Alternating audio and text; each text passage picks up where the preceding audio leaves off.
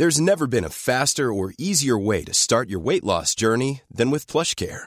PlushCare accepts most insurance plans and gives you online access to board-certified physicians who can prescribe FDA-approved weight loss medications like Wigovi and Zepbound for those who qualify. Take charge of your health and speak with a board-certified physician about a weight loss plan that's right for you.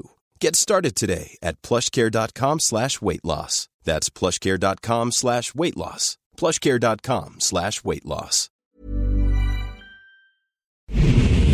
Ahora inicia A la Una con Salvador García Soto. A la Una. Donde la información fluye, el análisis se explica y la radio te acompaña. A la Una con Salvador García Soto. A la Una. Comenzamos.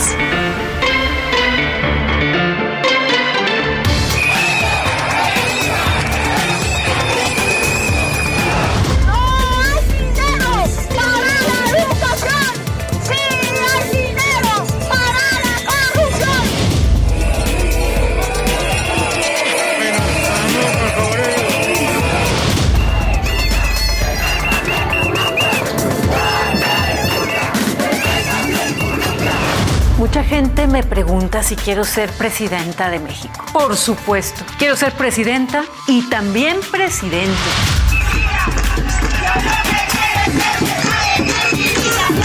Si pertenecen, simpatizan con nuestro movimiento, pues no están impedidos.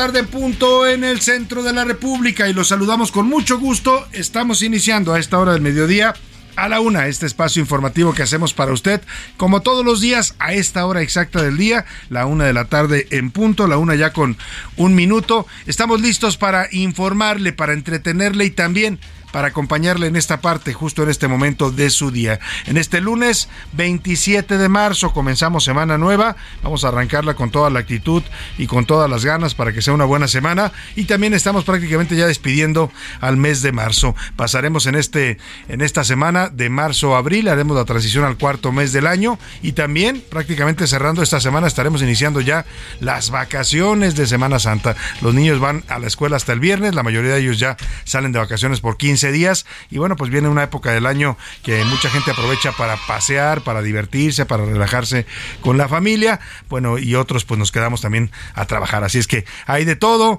Y bueno, pues ya estaremos informándole en estas siguientes dos horas, le voy a tener lo más importante, solo lo más importante del panorama informativo a nivel local, aquí en la ciudad, a nivel nacional en toda la República y por supuesto a nivel internacional, lo que suceda en el mundo de importancia y relevancia también se lo estaremos reportando en este espacio. 27 grados centígrados la temperatura en este lunes para arrancar semana, calorcito, se prevé llegar a 30 grados centígrados acá en la capital del país, se ve que ya está en pleno, ahora sí la primavera sintiéndose con todos sus efectos. Y bueno pues vamos a eh, saludar con gusto a toda la República Mexicana donde nos escuchan a través de esta frecuencia, nuestra frecuencia central 98.5 de su FM que lanzamos al aire y a toda la República desde aquí, desde la Avenida los Insurgentes Sur 1271 en la colonia, en los rumbos de la colonia del Valle y saludamos a todas las ciudades que escuchan y sintonizan el Heraldo Radio, por supuesto a Monterrey Nuevo León, allá en la Sultana del Norte, a Guadalajara, Jalisco, la perla del occidente mexicano. También saludamos con gusto a la gente de Oaxaca capital, a la gente del Istmo de Tehuantepec, los saludamos con afectuosamente. Y a la gente del, de la comarca lagunera también, por supuesto, les mandamos un abrazo allá en el noroeste de la República. A la gente de Tampico, Tamaulipas, allá en el Golfo, también un saludo afectuoso, igual que a la gente del sur, allá en Tuxtla Gutiérrez, Chiapas, en Chilpancingo, Guerrero, y en Mérida, Yucatán, tres capitales importantes del sur mexicano, del sureste, estos tres, estas tres ciudades donde nos escuchan en Heraldo Radio. Y al otro lado del río Bravo también suena la señal del Heraldo Radio y hasta allá mandamos saludos a las ciudades fronterizas de McAllen y de Bronzeville, Texas. Muchos saludos a todos ellos. Un poco más arriba, también en el estado de Texas, a San Antonio y a Huntsville, Texas, donde nos sintonizan a través de las frecuencias de Now Media Radio. Y si seguimos hacia el norte, llegamos hasta Chicago, Chicago, Illinois, allá en Airville, Chicago, suena la señal del Heraldo Radio, también a través de las frecuencias de Now Media Radio. Y también a un ladito de, de Illinois está Iowa, y en este estado de la Unión Americana saludamos a las ciudades de Cedar Rapids y de Independence, Iowa. Dicho esto, vámonos a los temas que le tengo preparado. Antes déjeme desearle que esta semana vaya comenzando bien para usted, que se vaya resolviendo todos los asuntos que tenga usted que resolver en este día y en esta semana, que le salgan bien, que se resuelvan satisfactoriamente. Y si hay problemas, obstáculos, contratiempos, ánimo, ánimo que nos queda todavía lo que resta de este lunes y lo que resta de la semana para resolver cualquier pendiente antes de que se vaya usted, si es que va a tener vacaciones, a relajar en las vacaciones de Semana Santa. Y le decía, los temas que le tengo preparados. El plan C. Este fin de semana fueron definidas ya las quintetas para la elección de la consejera presidenta del INE y de tres consejeros más que se, integrarán a este instituto autónomo el próximo 30 de marzo. Hay polémica, pues la quinteta para elegir a la consejera presidenta, que va a ser una mujer, porque así lo decidió la Cámara de Diputados, está plagada de afines a la 4T. Bueno, hay algunos que son hasta militantes de Morena, para que me entienda, entre estas candidatas a consejeras. Le voy a contar quiénes son estos perfiles y por qué están desatando tanta polémica, tanto debate, porque se ve clarísima la intención de colocar a gente pues totalmente incondicional en el INE para manejar a este instituto. Y revés, mientras tanto, este mismo fin de semana el ministro Javier Laines Potisek frenó el llamado Plan B. El presidente López Obrador se lanzó hoy durísimo en contra del ministro, ya el fin de semana había remetido contra todo el poder judicial a los que llamó mercenarios, que les gusta el dinero, que son corruptos. Bueno, pues hoy le tocó al ministro Laines, que ejerció su facultad como ministro para decir que se deben frenar todos los efectos de esta reforma electoral, hasta en tanto no se discuta si es o no constitucional en todos sus contenidos. Y nueva disposición, vamos a conversar de la decisión que tomó la autoridad del Aeropuerto Internacional de la Ciudad de México. A partir de ayer domingo, ponga usted atención, cambian los horarios para las salidas y llegadas de los vuelos en el Aeropuerto Internacional de la Ciudad de México. ¿Qué va, ¿En qué le va a afectar usted esto? en las pantallas del aeropuerto es a donde todo el mundo llega, como en cualquier parte del mundo, en cualquier aeropuerto. Usted llega a consultar si su vuelo ya va a salir, ya tiene posición, si está a tiempo, si está demorado, o si su llegada, aquella persona que está esperando ya está a punto de aterrizar. Bueno, pues eh, hoy ya no lo va a poder hacer, porque en esas pantallas, porque así lo dispuso el Aeropuerto Internacional de la Ciudad de México, ahora aparecerán no los horarios comerciales de los vuelos, no el horario que le da usted una aerolínea cuando usted compra su boleto. Usted compra un boleto y le dice, sales a las 2 de la tarde. Ese su horario de salida. Pero cuando usted llega al aeropuerto va a ver que su vuelo está anunciado a las 12 del día. Y usted va a decir, ¿cómo? Si yo compré un vuelo para las 2. Bueno, es que a las 12 del día es el horario que el aeropuerto le dio a la aerolínea para la salida de ese vuelo. Nada más que las aerolíneas mexicanas, como son muy desorganizadas, pues se recorren sus horarios a como ya les conviene. Y el aeropuerto lo que dice, a ver, momento, ya tenemos que tener orden. Hasta que ustedes no se ajusten y cumplan con los horarios que les damos, nosotros vamos a poner en las pantallas solo el horario oficial. Ojo con eso, ¿eh? porque habrá que consultar ahora las aplicaciones de las aerolíneas. Ya le voy a dar todos los detalles de este nuevo disposición, de estos nuevos horarios que va a manejar el Aeropuerto Internacional de la Ciudad de México. Y adiós, cuate. Este sábado falleció a los 88 años Javier López Chabelo. Oiga, todo un fenómeno social, la muerte de Chabelo, todo el país sintió la pérdida, hubo reacciones de todo tipo, hasta el presidente López Obrador subió un mensaje lamentando la muerte de Javier López Chabelo, diciendo que se acordaba que su hijo, el señor José Ramón Beltrán, que hoy es su nombre, eh, pues eh, veía los, todas las mañanas de, domingo, veía a Chabelo como lo hicimos muchos, ¿eh? por lo menos son tres generaciones de mexicanos a las que impacta el trabajo de Chabelo, una más en el cine, otra ya en la televisión y otra más en las redes sociales, porque que los jóvenes ahora lo conocen más por estos memes que se hacían sobre su longevidad y diciendo que era el, el, pues el mexicano que iba a enterrar a todos los demás. Lamentablemente no era inmortal, como decían los memes, y falleció este fin de semana el gran Javier López Chavero. Lo vamos a estar recordando a lo largo de todo el programa, con su música, sus canciones, con sus sketches, porque era un gran comediante, participó en muchos programas y películas de comedia. En fin, vamos a estar hablando de Chabelo en este, en este fallecimiento. Y violencia, el pan nuestro de cada día en este país. Le contaré de la jornada violenta que se vivió en Veracruz. Tres jóvenes fueron asesinados, mientras en Guanajuato hubo al menos una veintena de asesinatos este fin de semana. Y los prohibidos, en la segunda hora de la una le voy a presentar una crónica de lo que ocurrió este sábado en el Zócalo Capitalino con la guerra de los sonideros. Oiga, hablan hasta de 200 mil personas, ¿eh? Para que cuando presumen algunos de que, ay, llenaron el Zócalo. Mire, un sonidero basta para llenar. Con que venga la changa, la gente viene. O sea, no es gran mérito ya en estos tiempos llenar el Zócalo para que no anden presumiendo luego los partidos y los políticos. Y vamos a hablar de, por supuesto, de este bailongo que se armó el fin de semana en el Zócalo de la Ciudad de México. En los deportes, abucheados. Perdónenme. La selección mexicana de fútbol empató, oiga, penosamente empató con Jamaica en el Estadio Azteca, que se llenó. Eh, bueno, había consignas, abuchearon al nuevo técnico Diego Coca también nos va a contar Oscar Mota de todo esto y del fútbol americano y la lucha libre. Le contaremos precisamente la faceta deportiva que también tuvo en vida Javier López Chabelo. Como, ve, tenemos un programa variado con mucha información, con muchos temas distintos, tópicos, asuntos para estar comentando y para estar, por supuesto, informando y también opinando. Y para que usted opine, participe de este ejercicio de ida y vuelta en la comunicación que nos proponemos todos los días, le hago las preguntas de este lunes. En A la Una te escuchamos. Tú haces este programa. Esta es la opinión de hoy.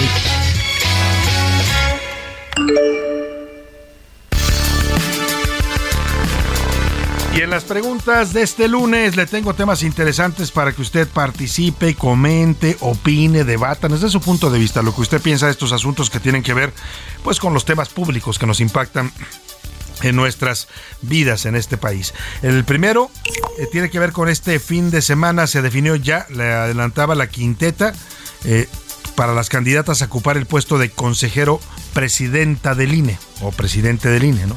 Va a ser una mujer, eso lo decidió la Cámara de Diputados para hacer un equilibrio de género y hay fuertes críticas, desató mucha polémica, ya se sabía que Morena se agandalló desde el principio este proceso para elegir a los cuatro nuevos candidatos, incluido la presidenta del INE, y lo que salió pues fue una lista prácticamente pues de morenistas, ¿no? O sea, nombres muy conocidos como Berta Alcalde Luján, para mayores señas, hermana de la secretaria del Trabajo, hija de la ex consejera nacional y expresidenta del Consejo Nacional de Morena. Hay otros nombres por ahí también, como Guadalupe Álvarez Rascón, que es hija del exgobernador de Tlaxcala y actual director del Canal 11, José Antonio Álvarez Lima.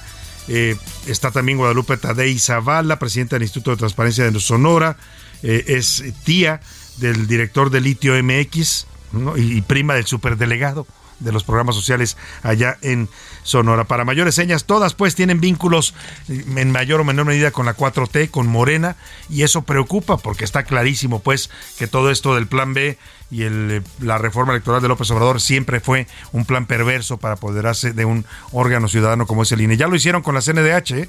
Y ahora al poner una presidenta intentan pues tener a alguien ahí incondicional que no le diga que eh, no al presidente para nada, que no incomode a Morena, ¿no? Vaya, es delicado lo que, lo que estamos viendo, un intento de secuestro. Como no pudieron destrozarlo, lo, lo destazaron a medias porque ya los paró la corte, pues ahora va este llamado plan C. Y yo le pregunto, la pregunta que le hago sobre este tema, si usted, ¿qué opina de que estos puestos sean ocupados por allegados o incluso militantes de Morena? Me refiero a la presidencia del INE.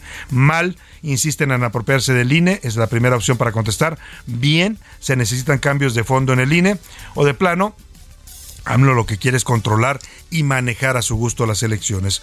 El segundo tema que le pongo sobre la mesa, a partir de este domingo, el sistema de horarios cambia en el Aeropuerto Internacional de la Ciudad de México. En las pantallas ya no podrá usted ver el horario que le dio la aerolínea, que le vendió la aerolínea, ya le explicaba. Usted va a llegar y va a ver su vuelo y va a decir que su vuelo sale una hora antes, pero no se asuste. Su vuelo va a salir a la hora que usted lo pagó y le dijo la aerolínea que salía. Pero en las pantallas el aeropuerto ya no va a poner esos horarios comerciales, sino el horario oficial el horario que el aeropuerto le asignó a la aerolínea para ese vuelo. Nada más que a veces las aerolíneas pues manejan a su antojo los horarios, se retrasan y entonces eso va a provocar pues este descontrol que lamentablemente nos va a pegar a nosotros, a los usuarios. O sea, para tratar de meter en cintura a las aerolíneas, que de eso se trata esta medida, el aeropuerto quiere que cumplan con los horarios que les asignan, pues lo que van a hacer es fregarnos a nosotros, ¿no? Como siempre, los ciudadanos pagamos los platos rotos, en este caso de las aerolíneas de aviación. ¿Qué piensa de esta medida que tomó la dirección del aeropuerto capitalino? ¿Está bien? ¿Dará más orden a los vuelos? ¿Es pésimo? ¿El usuario terminará pagando por retrasos de las aerolíneas? ¿O de plano siguen asfixiando al Aeropuerto Internacional de la Ciudad de México? Y es que va a generar mucha confusión, ¿eh? La gente que no está enterada, porque hay gente que no se informa, no se entera, vaya, no escucha la una para que me entienda. Entonces van a llegar al aeropuerto y se van a sacar un tremendo susto, ¿no? Porque ellos llegan y les dicen su vuelo salió a las 12 y ellos están llegando. No, no, no es así, es simplemente que van a quitar de las pantallas los horarios comerciales. Bueno, el último tema que le pongo sobre la mesa sobre, es sobre esta noticia que se dio el fin de semana, la muerte de Javier López Chabelo a los 88 años de edad por una complicación de salud. Yo le quiero preguntar para usted, para su familia, para usted mismo, no muchos de los que me están escuchando crecimos con Chabelo, y cuando digo crecimos es porque todos los domingos yo era de esos también que los domingos tempranito a, aprenderle la tele y a ver en familia con Chabelo, ¿no? Nos entretenía, nos divertía, los concursos que organizaba, sus frases, su lenguaje, que se quedó mucho de, ellos, de esas frases para la posteridad, son ya de uso común entre los mexicanos, la catafixia, ¿no? Eh, muchos de los temas y de las palabras que utilizaba Chabelo. Yo le quiero preguntar qué representa para usted Chabelo, le doy tres opciones y usted también puede decirme libremente lo que usted quiera decir sobre este personaje eh, de la comedia, la televisión y el cine. Es gran actor y comediante, es un, fue un ser humano extraordinario, oiga, no cualquiera, tiene dos récords de Guinness, ¿eh? una el programa más largo en la televisión mexicana, que duró más de 47 o 48 años, y el otro también eh, haber mantenido un personaje vivo durante más de 50 años, ese, que era el personaje precisamente de Javier López Chabelo, este niño enorme que nos hacía reír tanto y nos divertía tanto con su vocecilla. Ahí la estamos escuchando de fondo, hoy lo vamos a homenajear con su música, su comedia, su arte, porque era un gran, un gran artista y comediante. 55 18 41 51 99 es el número de WhatsApp donde nos puede contactar, mandar mensajes de texto o de voz, usted decídalo. Aquí lo que le garantizamos que su opinión siempre será escuchada y siempre también saldrá al aire. Y ahora sí, nos vamos al resumen de noticias, porque esto como el lunes, como la semana y ya casi el inicio de Semana Santa, ya comenzó. Castigo. El Instituto Nacional Electoral multará al PRI con 97.7 millones de pesos por el desvío al partido de al menos 39 millones 166 mil 666 pesos en 2015 cuando César Duarte era gobernador de Chihuahua. Encuentro. La alcaldesa de la Cuauhtémoc, Sandra Cuevas, sostuvo una reunión con el expresidente de Uruguay, José Mujica, para revisar las mejores prácticas políticas en el mundo. Ganancias.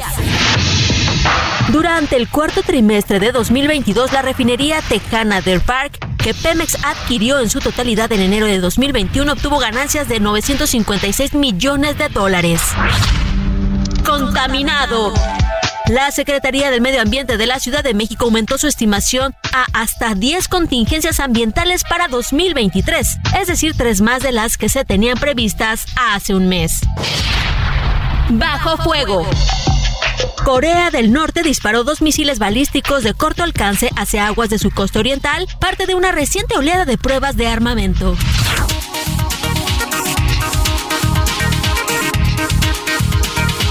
Una de la tarde con 17 minutos nos vamos a la información. El presidente López Obrador afirmó hoy que su gobierno impugnará la decisión del ministro de la Suprema Corte de Justicia, Javier Laines, que el viernes, ya por la tarde, ordenó frenar la entrada en vigor del Plan B, es decir, de sus reformas electorales, pues hasta que no se defina el fondo del asunto, es decir, la constitucionalidad que han, que han impugnado varios partidos, eh, el Congreso y el propio INE. Incluso el presidente dice que si rechazan su plan B, o sea, si le tumban pues su reforma electoral por la que la declaran es eh, inconstitucional, aplicarán un plan C, no votar por el bloque conservador. En realidad el plan C es apropiarse del INE, es lo que están intentando con los nombramientos de los consejeros y la presidenta, pero dice el presidente que el INE se extralimitó y anuló una decisión del poder legislativo. Dice que este es un tema mercantil, pues quién sabe qué sabrá el presidente, pero afirma que hay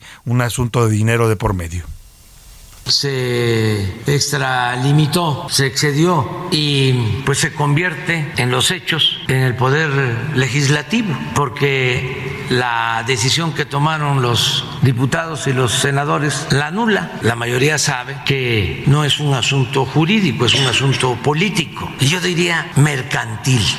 Hay un plan C, que no estén pensando que ya se terminó todo. Pues que no se vote por el bloque conservador para que siga la transformación. Ni un voto a los conservadores. Bueno, siga la transformación. Eso es lo que dice el presidente, su propaganda que hacen todas las mañaneras. La realidad es que miente el presidente cuando dice que el ministro anuló la ley, ¿no? El ministro no anuló la ley en ningún sentido. La ley sigue vigente, pero lo que dice el ministro es no se puede aplicar ninguno de sus efectos pueden hacerse en este momento, eh, pueden tener efecto hasta que no se discuta el asunto de fondo, es que si estas reformas son o no constitucionales. O sea, no está anulando nada. El presidente usó un lenguaje luego para manipular las cosas y vender un discurso. El ministro ejerció una facultad. A él le, turnaron las controversias constitucionales y él dice, sí, las acepto y al aceptarlas pido que los efectos de esta reforma se frenen hasta que no digamos si es o no constitucional. Si gana, si, si no se juntan los ocho votos que se requieren para declarar inconstitucional, si hay cuatro, cuatro ministros que voten por la constitucionalidad, entonces se queda y entra en vigor. Nadie la anuló. Por eso digo que miente el presidente. La Corte no puede anular leyes. La Corte, la Corte simplemente dice si algo es constitucional o no y para decirlo necesita estudiarlo y mientras lo estudia dice vámonos con calma, esto se frena hasta que no definamos este asunto. Aquí lo interesante va a ser cuándo lo definen, ¿no? Porque si lo definen antes del 2 de julio no hay ningún problema, porque entonces ya se sabrá si se desecha o si entra en vigor. Pero si lo definen, si, no, si antes del 2 de julio no lo definen, ya no hay manera de que eso se aplique, porque ya arrancaría el proceso y se tendría que aplicar la ley vigente. Ya la ley, aunque fuera declarada constitucional, quedaría para una siguiente elección después de la presidencial del 2024. Por eso está tan apurado y tan eh, molesto el presidente con esto. Y ya le decía el viernes, el señor Javier Lainez, ministro de la Suprema Corte de Justicia, admitió esta controversia y dijo que se suspenden sus, sus efectos hasta que no se debata el tema de fondo. Al respecto, el presidente de línea, Lorenzo Córdoba, dijo que las resoluciones que suspenden el Plan B son muy importantes para seguir con la posibilidad de tener en México elecciones libres, auténticas y no manipuladas. El INE ha tenido que emprender una, una, defensa jurídica del orden democrático y constitucional que se ha visto amenazado por una reforma electoral, el llamado así Plan B, que pone en riesgo las capacidades institucionales de las que dependen las condiciones de certeza, legalidad, transparencia y credibilidad de las elecciones en nuestro país. Una batalla jurídica que aún no concluye. Y bueno, hablando del INE, ya le decía, se presentaron las cuatro quintetas para elegir a cuatro consejeros, entre ellos la nueva presidenta del INE, que será una mujer. Hay mucha polémica por porque la mayoría de las candidatas a presidenta son morenistas, para decirlo con todas sus letras. Elia Castillo nos informa.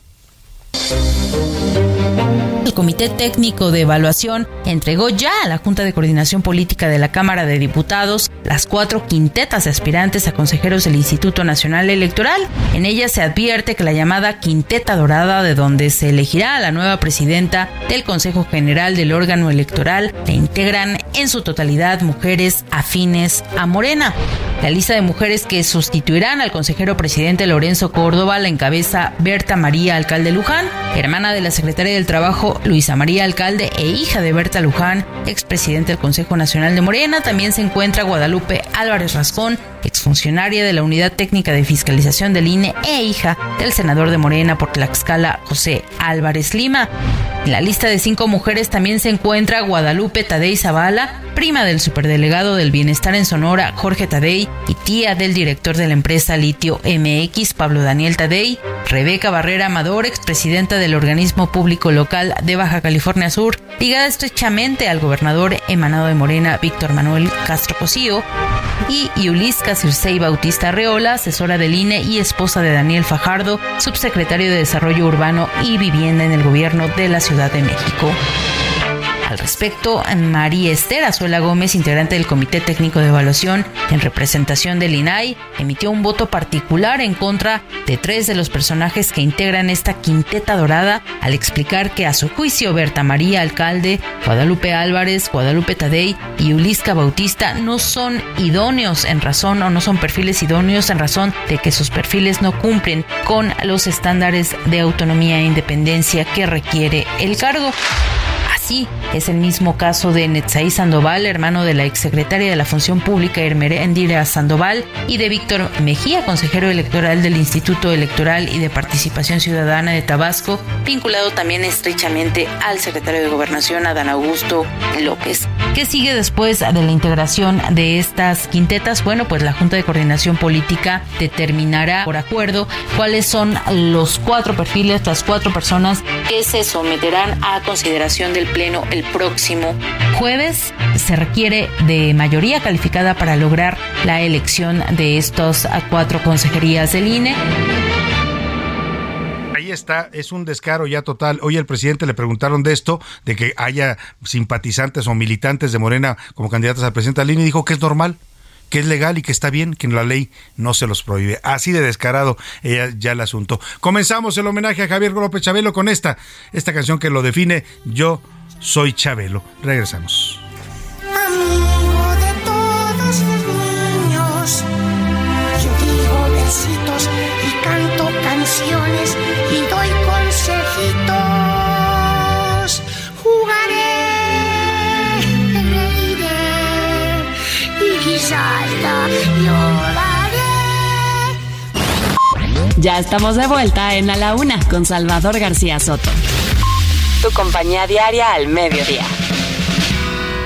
La rima de Valdés. ¿O de Valdés la rima?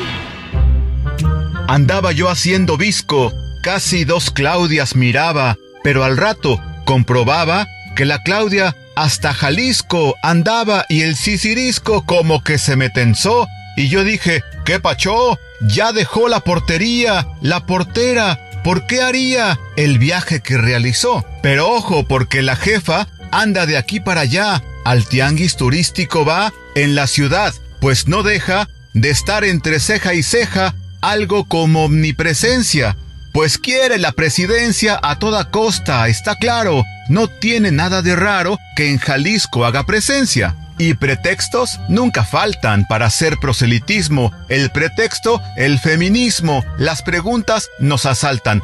Claro que la duda salta. ¿A qué se fue para allá? Y tanto viaje. ¿Qué va? Antes era bien huraña y ahorita en plena campaña a todo México va.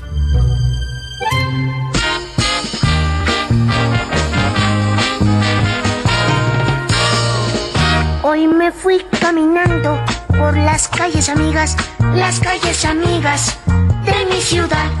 Todos se dan vuelta para mirarme, para mirarme con curiosidad. Solo un niño amigo, pequeño y travieso, pequeño y travieso. Me miro con fe, estaba cantando, reía jugando, reía jugando mientras me alejé. Si los niños gobernaran los hombres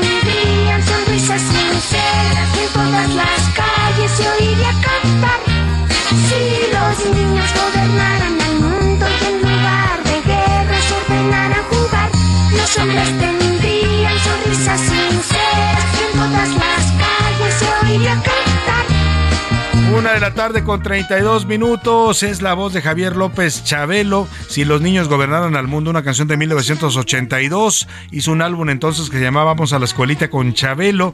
Y bueno, pues es una de las canciones más populares que llegó a tener en su faceta de cantante este gran actor, eh, productor, empresario. Era un exitoso empresario. ¿eh? El programa de, que tuvo en Televisa, era un, él tenía un esquema muy particular en el que él comercializaba y llevaba un importante porcentaje de la publicidad. Después tuvo conflicto por eso con Televisa, cuando le quisieron cambiar el esquema, los demandó, les ganó la demanda y se mantuvo al aire. Y bueno, pues eh, finalmente ya por cuestiones de eh, cambios en la televisora tuvo que salir del aire después de 48 años ininterrumpidos de transmisión. Y me decían, hay una anécdota que habla de quién era Javier López Chabelo, porque yo le decía, para mantener tantos años un programa para mantener un personaje vivo y vigente como era el personaje de Chabelo, pues se requiere ser alguien extraordinario. No faltó en 48 años más que una sola vez a su programa, ¿eh? Una, una sola vez y fue la vez que murió su padre cuando le preguntaron eh, por esa vez que única vez que faltó, dijo él, no fui porque si iba, me iba a ganar la tristeza. Eh, así de, profesional, de gran ser humano, era este eh, actor y cantante que estaremos homenajeando a lo largo del programa. Lo escuchará usted en su faceta de cantante y también en su faceta de actor y comediante. Escuchemos un poco más de Si los niños gobernaran al mundo y seguimos con más para usted aquí en A la Una. Si los niños gobernaran hombres tendrían sonrisas sinceras y en todas las calles se oiría cantar. Si los niños gobernaran al mundo y en lugar de guerras ordenaran jugar, los hombres A la una, con Salvador García Soto. Hijo de mi corazón, qué desenrolladota te diste. Yo pagan o empiezo. Un momento, que el que mal empieza, mal acaba. Vamos a arreglar las cosas aquí. ¿Qué fue lo que pasó? Yo vengo a que me haga favor de pagarme. Porque yo le presté a Chavo mi bicicleta y Chavo me la agarró y no les pagaré la la escuela de. Y la van a avanzar, avanzar toda. ¿Para qué le rompen la rueda de la bicicleta al jovencito que... Salte, mi papá. No, yo- No, yo, no llore, no llore. Esto se va a arreglar, no sea tontito. No llore, no llore. Como en cuanto estimas el- los daños y prejuicios. Pues tomando en cuenta, No llore, no. No llore. Sea hombre, sea hombrecito. No. si soy hombrecito. Eso. Eh, Como en cuanto estimas los daños y prejuicios de... de- Pues tomando en cuenta la rueda, que los, los rayos y el manubrio, pues que sea un quinientón. Pues mejor que sea un sesentón para que no abuses de ese chiquito y te vayas a acostumbrar, ¿verdad? Bueno, hay los vidrios, ¿eh? Buzo, buzo, buzo. Bueno, esto que escuchamos es un fragmento de la película que hicieron juntos Javier López Chabelo y Cantinflas. Se llamaba El Extra. Fue una película de 1962 y es una gran escena, ¿no? Porque hay incluso este momento en el que primero Mario Moreno Cantinflas le da un, una, un, un zape al niño Chabelo para que no llore, le dice sea hombrecito y Chabelo le contesta con una cachetada. Esa escena nos decían fue improvisada, no, no estaba en el guion, pero es un momento muy divertido de este gran personaje. Seguimos con más información para usted aquí en la Una. El fin de semana, Claudia Sheinbaum, que anda otra vez ya en una campaña pues muy clara y abierta para su candidatura presidencial, se fue a Guadalajara y la recibieron, oiga, con bombo y platillo en la Universidad de Guadalajara, que es la segunda universidad pública de este país. Después de la UNAM, la que le sigue en tamaño y en importancia es la Universidad de Guadalajara y por eso, por eso es importante y significativo lo que pasó este fin de semana en donde Claudia Sheinbaum pues prácticamente demuestra que tiene ya el apoyo de esta universidad. La recibieron los jóvenes estudiantes con gritos de presidenta, presidenta, estuvieron ahí las autoridades universitarias y bueno, fueron eh, un foro, el foro Mujeres Gobernando que organizó la FEC, la Federación, bueno, antigua FEC, Federación de Estudiantes Universitarios de la Universidad de Guadalajara. ¿Tendrá ya candidata a la presidencia de la UDG? Le pregunto a Mayeli Mariscal, que estuvo siguiendo de cerca esta eh, visita y esta gira de Claudia Sheinbaum allá en la Perla Tapatía este fin de semana. ¿Cómo estás, Mayeli? Buenas tardes. Hola, ¿qué tal Salvador? Muy buenas tardes, buenas tardes también a todo el auditorio. Pues así es, Claudia Sheinbaum, la jefa de gobierno de la Ciudad de México, estuvo de visita acá en Guadalajara. Desde el aeropuerto se recibió pues con mariachi, bombo y platillo, como bien mencionas. Posteriormente se reunió con el gobernador Enrique Alfaro Ramírez, ahí en Casa Jalisco. Después eh, se trasladó precisamente a la explanada eh, de la Universidad de Guadalajara, el Centro Universitario de Ciencias Sociales y Humanidades, en donde pues los estudiantes de la Federación eh, de Estudiantes Universitarios estuvieron ahí convocados precisamente por Zoe García, la primera presidenta de esta organización, quien, bueno, reunió en este foro Mujeres Gobernando a Indira Vizcaíno, la gobernadora de Colima, Geraldine Ponce, eh, la presidenta municipal de Tepic y por supuesto también Claudia Sheinbaum. Ahí en este foro es donde Sheinbaum pues también le habló a los estudiantes, dijo que tiene un especial cariño precisamente a la Universidad de Guadalajara, debido a que su padre estudió en ella. Y si te parece, vamos a escuchar parte de lo que dijo Claudia Adelante. Ser joven y no ser revolucionario es una contradicción hasta biológica. Y ser revolucionario es luchar por la justicia social. Una niña tiene que saber que tiene todos sus derechos. Una joven también. Y es el derecho a la salud de las mujeres. Así es que, pues bueno, es parte del mensaje que dijo ante los estudiantes. Posteriormente, Claudia se dirigió con empresarios en el Consejo Regulador del Tequila y pues estuvo conversando de cerca también con algunos medios. Bueno, pues interesante, sin duda la visita, interesante la muestra de apoyo que le da esta Federación de Estudiantes Universitarios de la UDG Mayeli. Vamos a estar pendientes y bueno, pues interesante también que Claudia Sheinbaum es recibida por los dos polos opuestos en este momento en Jalisco. ¿eh? Por un lado la recibe el gobernador emesista Enrique Alfaro, que está confrontado con la universidad y por otro lado los estudiantes de la universidad no solo la reciben, le dan una muy cálida eh, recepción a Claudia Sheinbaum como nos narras bien Mayeli Mariscal. Estaremos pendientes de los asuntos allá la Perla Tapatía. Te agradecemos mucho, Mayeli.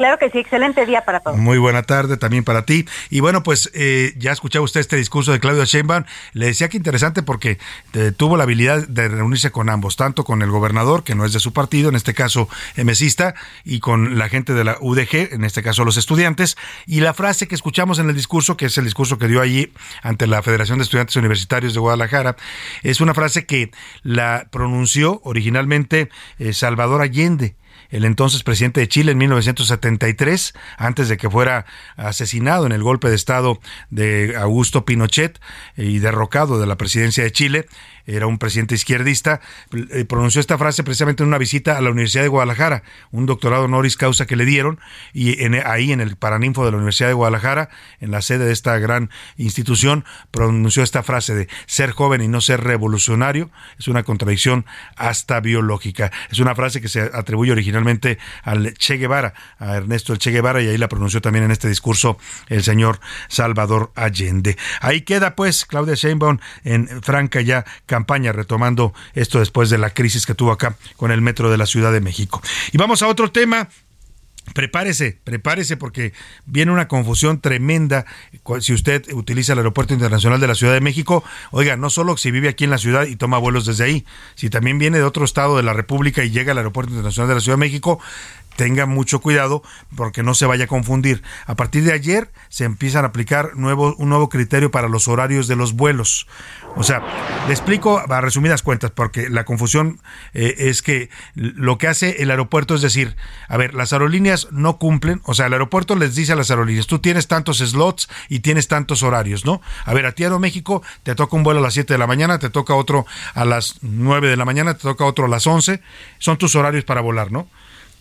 Y las aerolíneas acomodan esos horarios que les da el aeropuerto que se los entrega para que puedan usar las posiciones de llegada y de salida eh, a los horarios que a ellos les convienen comercialmente, ¿no? En teoría deberían de respetar el horario que les da el aeropuerto. Si el aeropuerto les dice tienes un vuelo a las 7, el vuelo de Aeroméxico que le venden a usted debería salir a las 7. Pero en la realidad, como tienen un desorden nuestras aerolíneas, ¿no? Y son un poco eh, caprichosas, pues dicen, no, a mí no me acomoda a las 7 porque tengo otro vuelo que va a llegar, entonces mejor lo pongo a las 8 o a las ocho y media. Y cuando usted va y compra un boleto, pues se lo venden a las ocho y media. Pero resulta que el aeropuerto dijo que ya a partir de este domingo, y esto es más importante porque viene la temporada de vacaciones, lo que usted va a ver en las pantallas del Aeropuerto Internacional de la Ciudad de México no son los horarios comerciales que le vendió la aerolínea, son los horarios oficiales que asignó el aeropuerto. Entonces usted se puede topar, ya le decía, con que usted llegue corriendo al aeropuerto a tomar su vuelo, usted sabe que va a salir a las ocho y media porque a esa hora lo compró y le dijo la aerolínea, pero cuando llegue usted y vea va a llegar usted una hora antes, una hora y media o dos horas, y usted va, dice que su vuelo salía a las 7. Es más, puede ser que usted ya esté llegando y que el vuelo en la pantalla diga que ya salió, porque es a las 7 de la mañana. Pero no, ese, ese horario es el horario oficial. Lo ideal sería que se empataran el, el aeropuerto y las y la eh, dirección y, las aerolíneas, pero no, no, ocurre en la realidad, por eso se lo explico para que no se sorprenda y no se asuste y no se confunda. ¿Qué habrá que hacer? Miguel Ángel Ramírez nos va a explicar. Habrá que estar en contacto con las aerolíneas o descargar sus aplicaciones. Están invitando ya muchas de ellas a que descargue la aplicación y eso usted consulta el horario real en el que usted va a viajar y no el que aparece en la pantalla o aparecerá y ya está apareciendo en estos momentos en la pantalla del Aeropuerto Internacional de la Ciudad de México.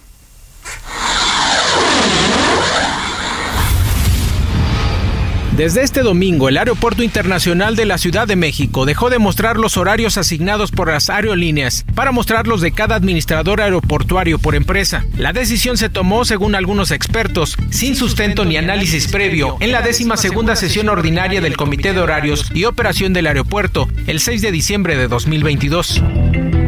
En un comunicado, el aeropuerto, la Secretaría de Comunicaciones y Transportes y la Marina informaron que esto permitirá actualizar y regularizar los itinerarios para informar de manera oportuna a los usuarios. Por los cambios, las aerolíneas pidieron a los usuarios mantenerse al tanto de sus itinerarios en aplicaciones móviles. Los horarios también pueden revisarse a través de los sitios oficiales de las aerolíneas y en el portal del aeropuerto con la ruta del vuelo, fecha y datos de identificación.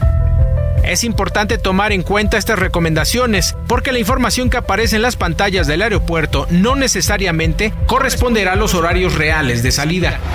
Para la una con Salvador García Soto, Miguel Ángel Ramírez.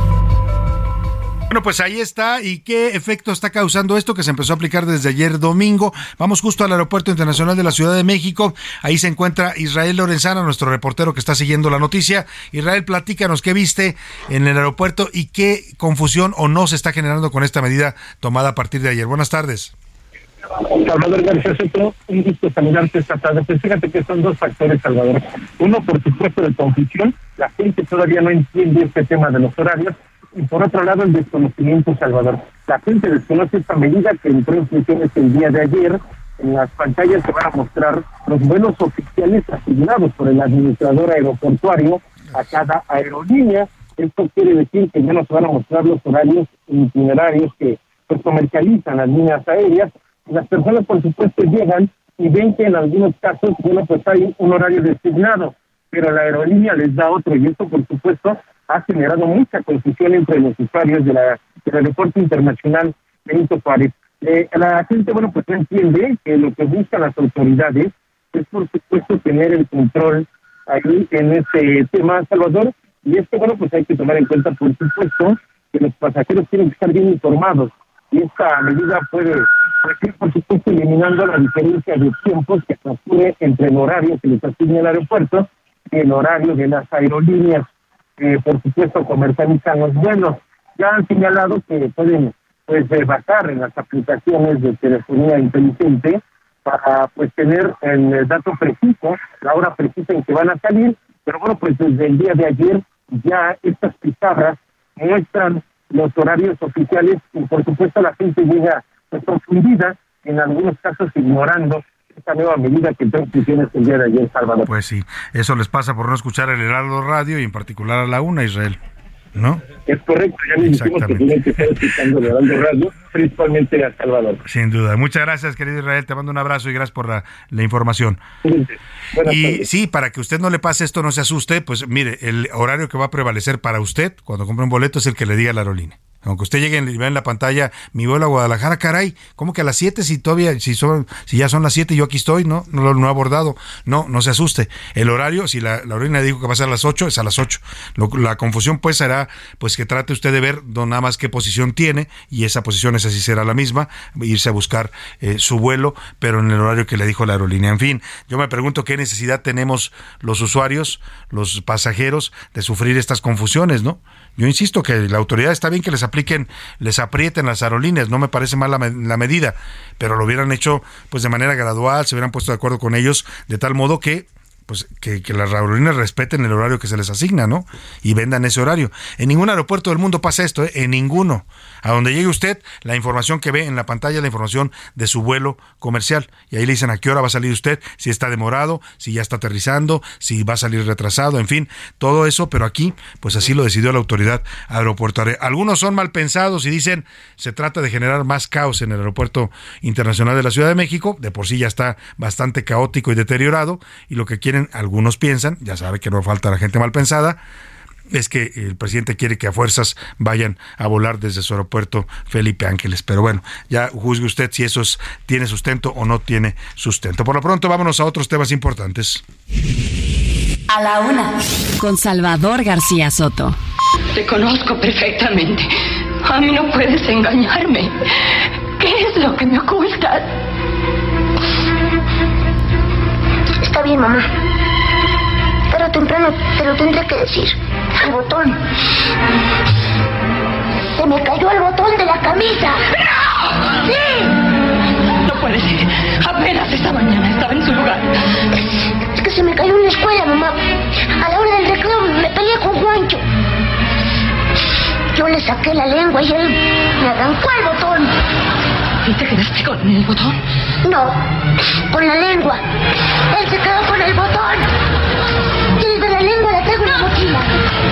voy a?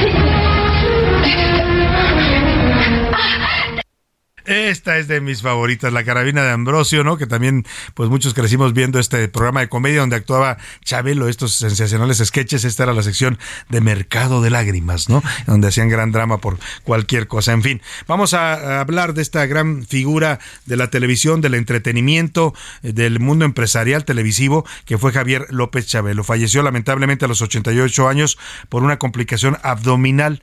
Eh, marcó toda una época con su programa En Familia con Chabelo, que se transmitió todos los domingos durante casi 50 años. Comenzó en 1967 y terminó en 2015. Además colaboró en diversas películas, hizo cine con muchos grandes, ya lo veíamos hace un rato con el señor Mario Moreno Cantinflas, eh, y siempre con este personaje de Chabelo. Era muy curioso, yo lo conocí en alguna ocasión personalmente y era, era, era un poco, eh, eh, le choqueaba un poco a usted porque cuando lo saludaba, pues él hablaba con su voz y su voz era muy grave.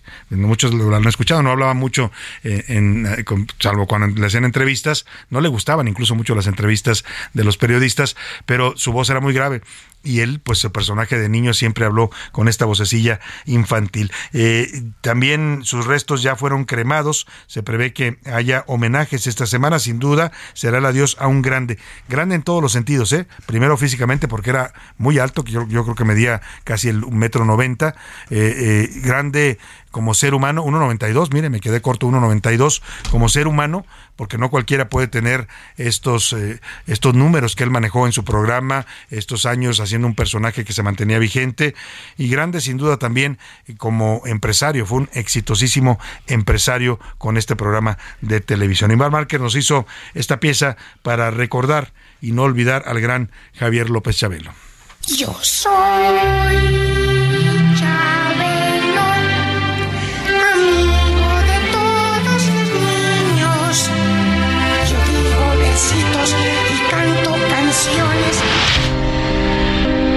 Este fin de semana, México tuvo una de sus más grandes pérdidas. Se trata de Javier López Chabelo, quien durante más de 48 años acompañó a millones de niños en su programa En Familia con Chabelo, por el cual recibió dos récord Guinness, uno por mayor trayectoria infantil y otro por más tiempo haciendo un personaje.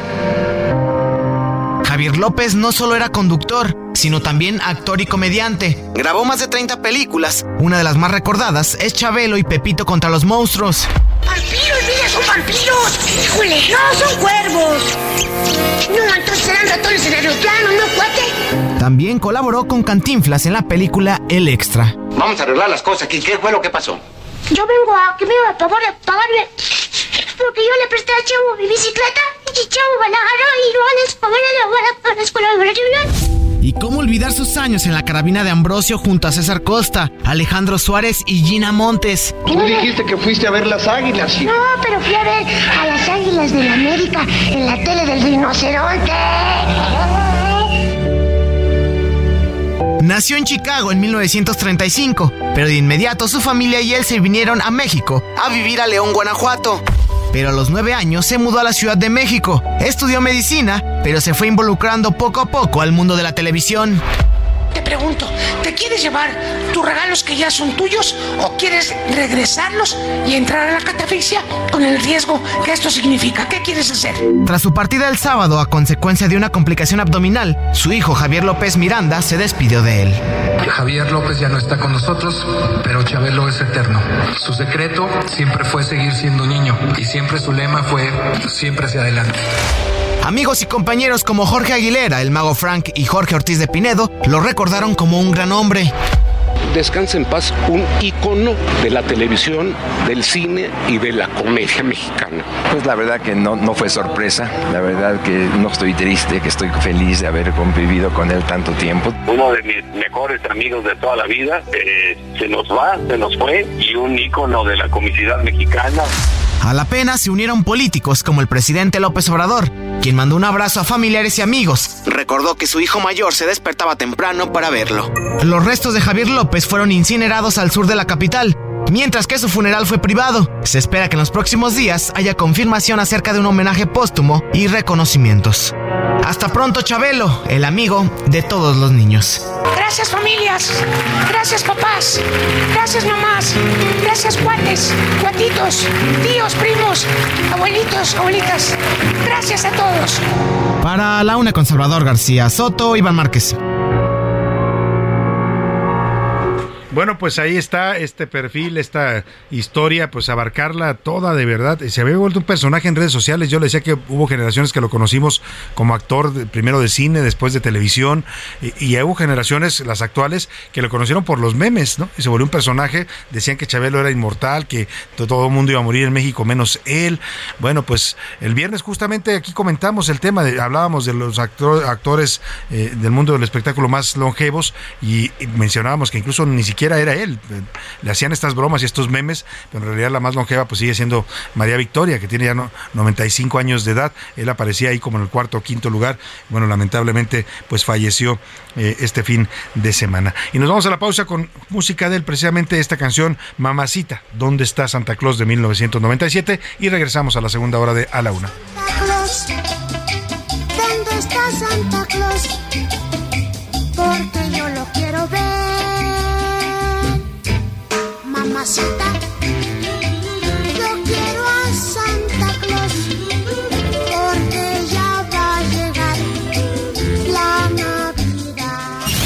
No le cambies. Estás en A la Una con Salvador García Soto. Información útil y análisis puntual. En un momento regresamos. Ya estamos de vuelta en A la Una con Salvador García Soto. Tu compañía diaria al mediodía.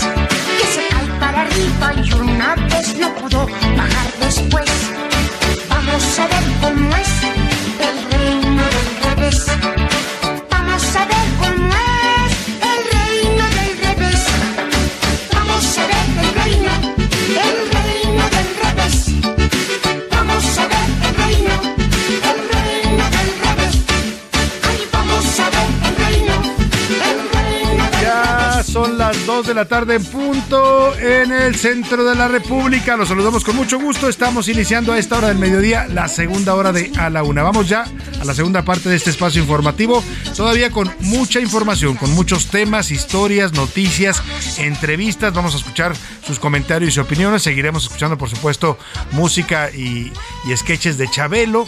Y bueno, recordando a este gran personaje. Y estamos regresando a la pausa justo con esta canción que se llama El Reino del Revés, donde Chabelo, que siempre sus canciones abordaban temáticas infantiles, pues habla de este gusto que tienen a veces los niños. No sé si usted se acuerda cuando era niño, a mí me gustaba luego caminar al revés, ¿no? O hacer las cosas al revés, o decir las palabras al revés, o pararse de cabeza y ver cómo se veía el mundo al revés. En fin, mire, Chabelo era también un visionario, ¿eh? Porque se hubiera esperado tantito y, en esta 4T, pues muchas cosas se han visto como el mundo al revés, ¿no? ¿No? El, INE con una presidenta de Morena, dice el presidente que es normal, ¿no? un aeropuerto que no funcione, que nos cuesta miles de millones, eh, la selva siendo destruida por el tren Maya, en fin, muchas otras cosas que funcionan, los niños con cáncer sin medicinas, en fin, el mundo del revés, cantaba Chabelo en eh, aquel año de 1990 con el cual iniciaba esta década, todavía entonces, ¿qué tenía Chabelo? Pues era todavía jovenzón, tendría unos 60 años por aquellos, porque en aquellas épocas era un, un jovenzuelo todavía, ¿no? Pero bueno, pues escuchamos a Chabelo y ahora le platico lo que le tenemos preparado. Todavía mucha, mucho material informativo para esta segunda hora de A la Una. Y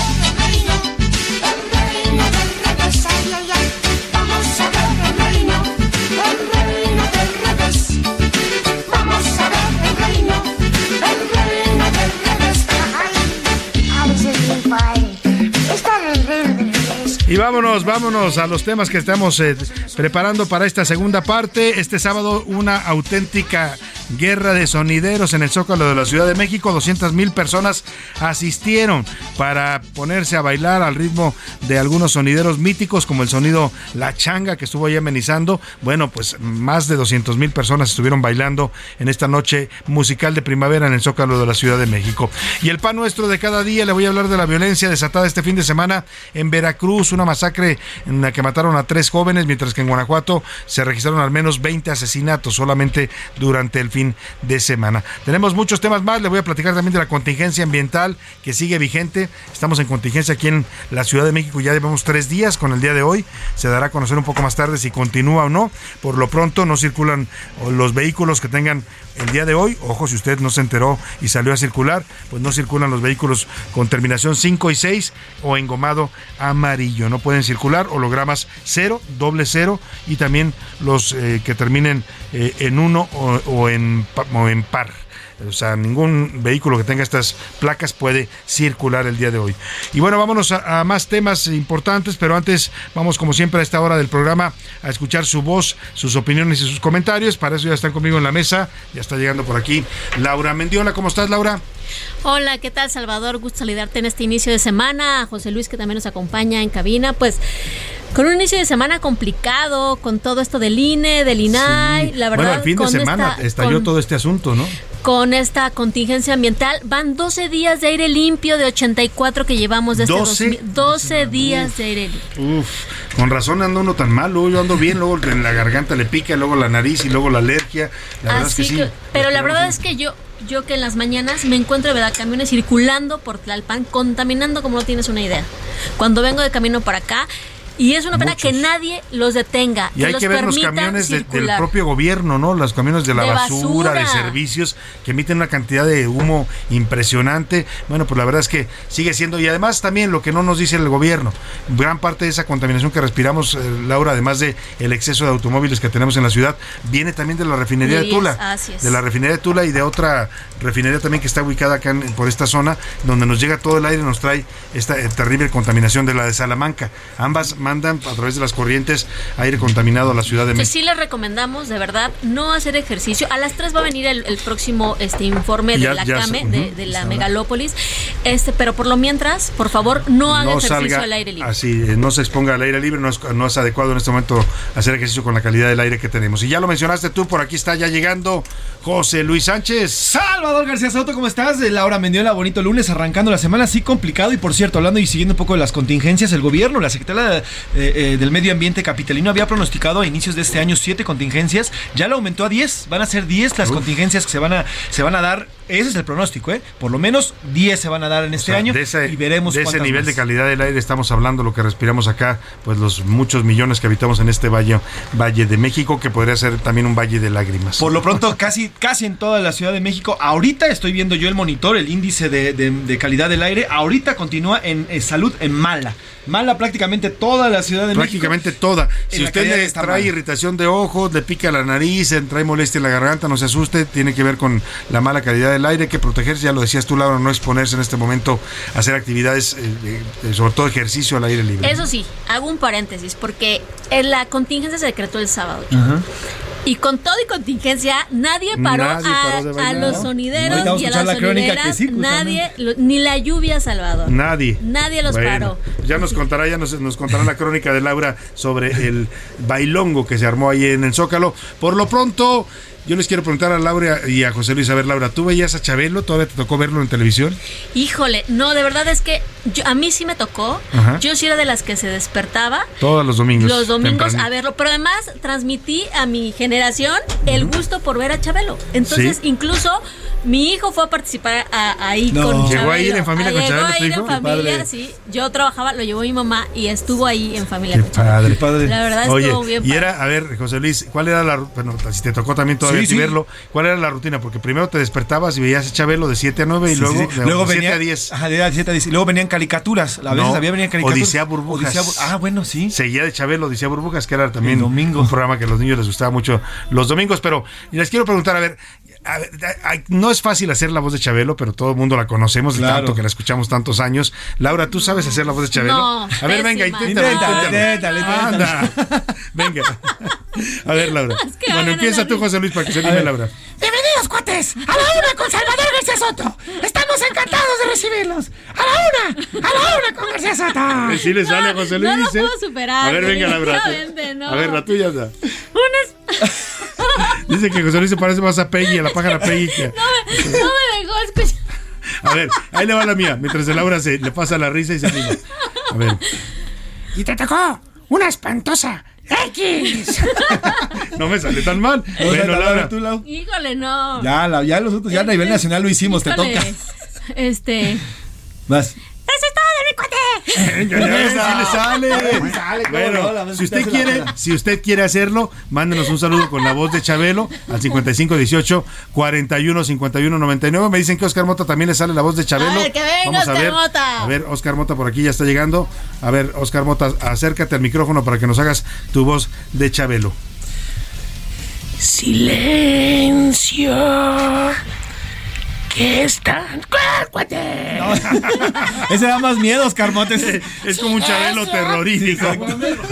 bueno, Chabelo del Tratumba con Oscar Mota. Bueno, pues ahí está. Si quiere usted compartir y si quiere hacer la voz de Chabelo, pues es un, eh, un personaje muy querido. Mándenlo a través de mensaje de voz en el 5518 41 51 99 y le prometo que se lo ponemos al aire. Y ahora sí, llegó el momento de preguntar en este espacio: ¿Qué dice el público?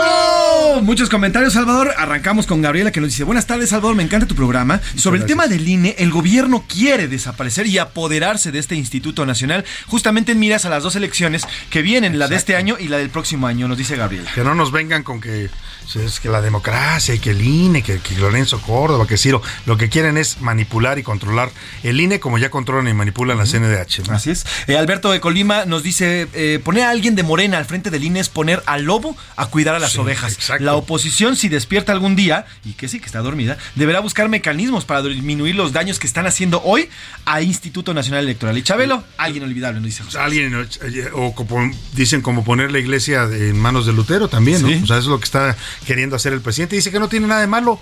Por ahí está el audio, a ver si me lo pones, productor, donde el presidente dice que no tiene nada de malo que una militante de Morena sea eh, la presidenta del INE, que es algo normal, que no, no hay ninguna prohibición de ley. Oiga, de verdad, esto ya raya en el cinismo lo que dice el presidente y lo que está haciendo su partido desde la Cámara de Diputados para apropiarse de la presidencia del INE. Escuchemos cómo defendió hoy el presidente que sí que puede llegar una militante de Morena al INE si pertenecen, simpatizan con nuestro movimiento, pues no están impedidos si no lo prohíbe la ley. Es decir, si en los requisitos no está establecido, porque hay una serie de requisitos legales que hay que cumplir. No, pues la ley tampoco prohíbe que haya a un árbitro cojo y manco, ¿no? Por ejemplo, ¿no? Y no lo van a poner en un partido porque no va a poder hacer bien su trabajo. Acá se trata de eso, presidente, se trata de lo que usted tanto defendió por tantos años y que hoy en el poder se le olvida, que es la moralidad no solo lo que dice la ley o no lo dice, es ser morales, lo que usted dijo que iba a ser diferente a sus antecesores y la verdad que no lo está haciendo para nada. Pero también es cierto, Salvador, que viendo los perfiles, no tiene, digamos, la candidata eh, eh, eh, alcalde no, no tiene el perfil de verdad para llevar una Además, no tiene experiencia en temas electorales. O, sea, una cosa es ser asesor y otra cosa es manejar el tema electoral. El, tema electoral como tal al frente de un organismo, ¿no? Todo lo que implica, no la tiene. no la tiene. Y ahí vuelvo, volvemos a la fórmula. Tan está viendo el presidente la intención de él es poner una empleada en la presidencia del INE que lo que está repitiendo es la fórmula con la que nombra a sus colaboradores, Laura, ¿no? 90% de lealtad y 10%, de experiencia. Nada más es la misma fórmula para, para Berta, alcalde. Y no digamos que no es capaz, sino que carece de experiencia y, y en ese puesto. A ella con exactamente, porque digo, es una abogada muy bien preparada y demás, pero en este puesto se necesita experiencia y me parece que, que revisando su currículum no la tiene. Cuando, cuando llegó Lorenzo Córdoba a la presidencia del INE, eh, eh, antes estuvo Leonardo Valdés, que fue también presidente de Leonardo Valdés Zurita. Leonardo Córdoba fue secretario particular de Goldenberg, conocía el INE al revés y al derecho. Por eso daba el perfil para este, para este cargo. Pero bueno, dejemos el tema y sigamos con más mensajes. Y bueno, y perdón, rapidísimo, este, este fin de semana lanzaron esto que tú dices, Salvador, de tener, pues sí, mucho ha llegado, pero poca experiencia. Este fin de semana el, Gobernación publica un comunicado donde dice el estado de Morelia. Pasan esas cosas cuando no pones a gente. Y coadyuvar con B. Y coadyuvar con B, con B de burro. Entonces es como de, esto pasa cuando pones gente que no conoce. No tiene, que no tiene, que tiene mucha lealtad, pero poca capacidad. Exactamente. Dice por acá Juan Salvador, buenas tardes y a todo tu equipo. El querer apropiarse del INE y que tenga tanta gente de Morena es plan con maña, ya que el presidente nomás, no, nomás quiere apoderarse de este instituto. Pero además, ojo, también del país. Yo, quiere que, yo creo que quiere ser dueño y señor, desgraciadamente, de todo. Lastimosamente no hay gente que lo detenga. Pues mire, la idea es, yo creo que sí es la de eternizarse en el poder. No él, ¿eh? no, no que él se quede mucho tiempo, como decían que iba y no iba a, terminar su presidencia. Que por cierto, ya vi la película de Luis Estrada. Ah, se la recomiendo ampliamente. Yo también. A mí me encantó, no sé qué te pareció. A mí me me parece de su, mejor película, ¿no? Es, redonda, usted va a encontrar ahí todo el universo de la ley de Herodes, del infierno, todas estas películas políticas de Luis Estrada, de la otra, ¿cómo se llama? La, de, la que hizo de Peña Nieto, la, dictadura, perfecta. Todo ese universo lo va a encontrar reflejado aquí con una crítica mordaz, muy ácida al, a la forma de ser de los mexicanos, ¿no? Nuestros vicios, nuestros defectos, nuestras virtudes también pero también una crítica demoledora a la 4T, ¿eh? muy dura. Al final de la, de la película, en las últimas escenas, aparece un. Va, el protagonista que es Poncho Herrera, que tiene una gran actuación, va en su bicicleta, y se ve un cartel de campaña de López Obrador donde dice AMLO 2024-2030. O sea, pensando ya en la reelección. Yo creo que eso no va a pasar. Lo que sí es un hecho es que quieren, a través de controlar los órganos electorales, pues favorecer a Morena para que se mantenga muchos años en el poder. También nos dicen por acá, la designación de estos, eh, de estos consejeros, nos dice Griselda Mancilla, es nepotismo puro, ¿no? Que ya se había acabado el nepotismo en este gobierno. Saludos. Puros hijos, tíos, sobrinos de los de la 4T, tiene toda la razón.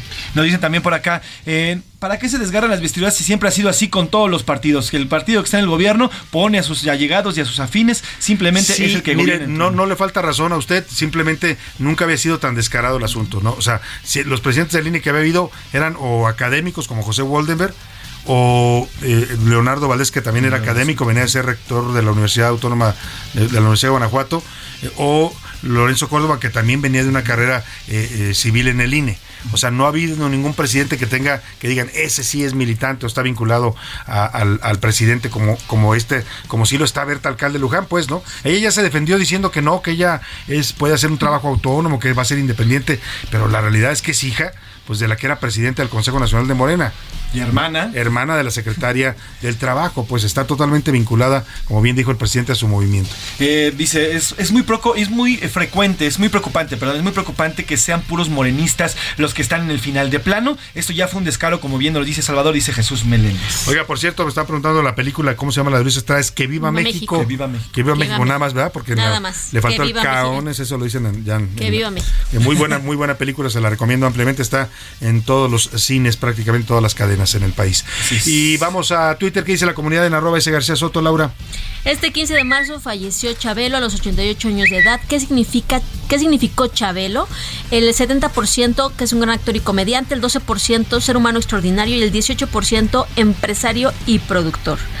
En nuestra segunda pregunta, a partir de este domingo el sistema de horarios del aeropuerto cambió. ¿Qué piensa de esta medida tomada por la dirección del aeropuerto? El 8% dice que está bien, que habrá más orden, el 36% que está mal, que los usuarios pagarán estos retrasos y el 56% que es una forma de asfixiar al aeropuerto. También es para eso es lo que parece, ¿eh? generar más caos en un aeropuerto que ya de por sí está muy deteriorado y caótico, así es. Y nuestra tercera pregunta, ¿usted qué opina de que estos puestos, hablando del INE, sean ocupados por allegados a Morena?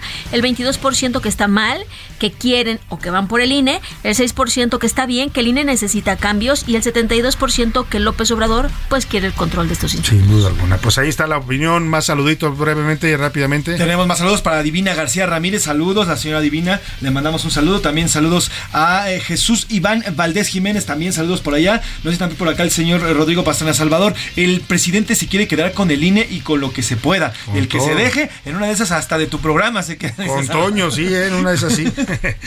bueno. Buenas tardes, esto es a la una, bienvenidos. sí, ya la mañana se va a extender hasta la una de la tarde. Bueno, pues seguimos, más saludos. Sí, saludos, Nancy García, saludos, Saúl Rabiela, saludos, Saúl, ustedes muchísimos mensajes, gracias por escribir. Gracias a todos por comunicarse, de verdad, 55 18 41 51 99. Y vámonos rápidamente a escuchar esta crónica que nos preparó Mariana Madrid, es eh, periodista, se fue a bailar, si es de Mariana Madrid, sí, eh, eh, se fue a, bailar al Zócalo y a presenciar este baile de sonideros, casi 200 mil personas, ¿eh?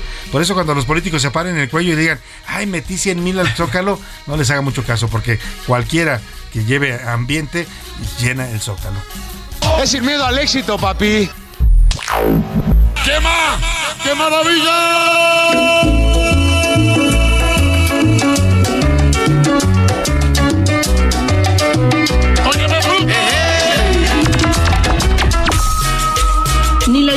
La contingencia ambiental. Nada detuvo a los más de 200.000 capitalinos que se dieron cita en el centro histórico para la noche de la primavera. La plancha del Zócalo se convirtió en la pista de baile más grande de México y dio paso al escenario principal para rendir homenaje a los sonideros. A las 5 de la tarde, el sonido La Conga y Ecos comenzaron el bailongo. No había pasado ni una hora y la plancha del Zócalo ya estaba casi llena. Era imposible llegar al templete, pero entre la multitud, la gente se abría paso para hacer competencias de baile y sacar los pasos prohibidos.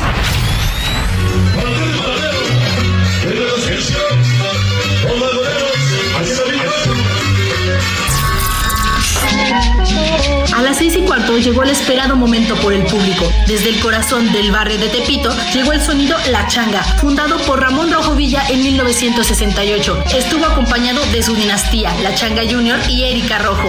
Y a pesar de la lluvia, la gente no dejó de bailar, solo por el sencillo placer de mover el cuerpo.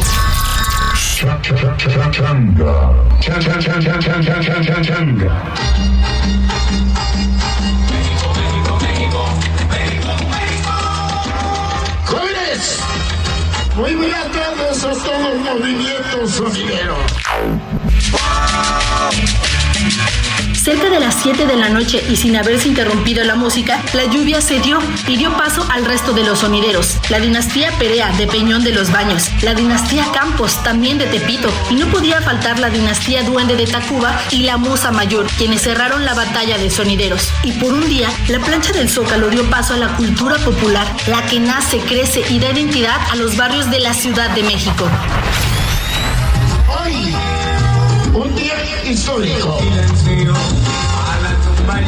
Lleno total. Lleno total todo el zócalo de México. Sin importar el lugar de procedencia ni la edad, desde los jóvenes en pareja hasta los señores que pasaban sus 60 años, todos bailaban al ritmo de las cumbias y el vallenato. La gente se dejaba llevar por la música y es que hasta el más serio movía los pies y sonreía cuando el sonidero mandaba un saludo a su barrio. Pero la fiesta no solo estuvo presente en el Zócalo, otras ocho plazas públicas del centro se convirtieron en escenarios para rendir homenaje a diferentes géneros, como el pop, los boleros, la electrónica y el jazz. En la Plaza de Santo Domingo estuvo presente del rock con Tito Silva y Rey Pila. La electrónica inundó la Plaza Manuel Tolsá frente al Museo Nacional de Arte. El espectáculo fue inaugurado por el DJ Niño Árbol.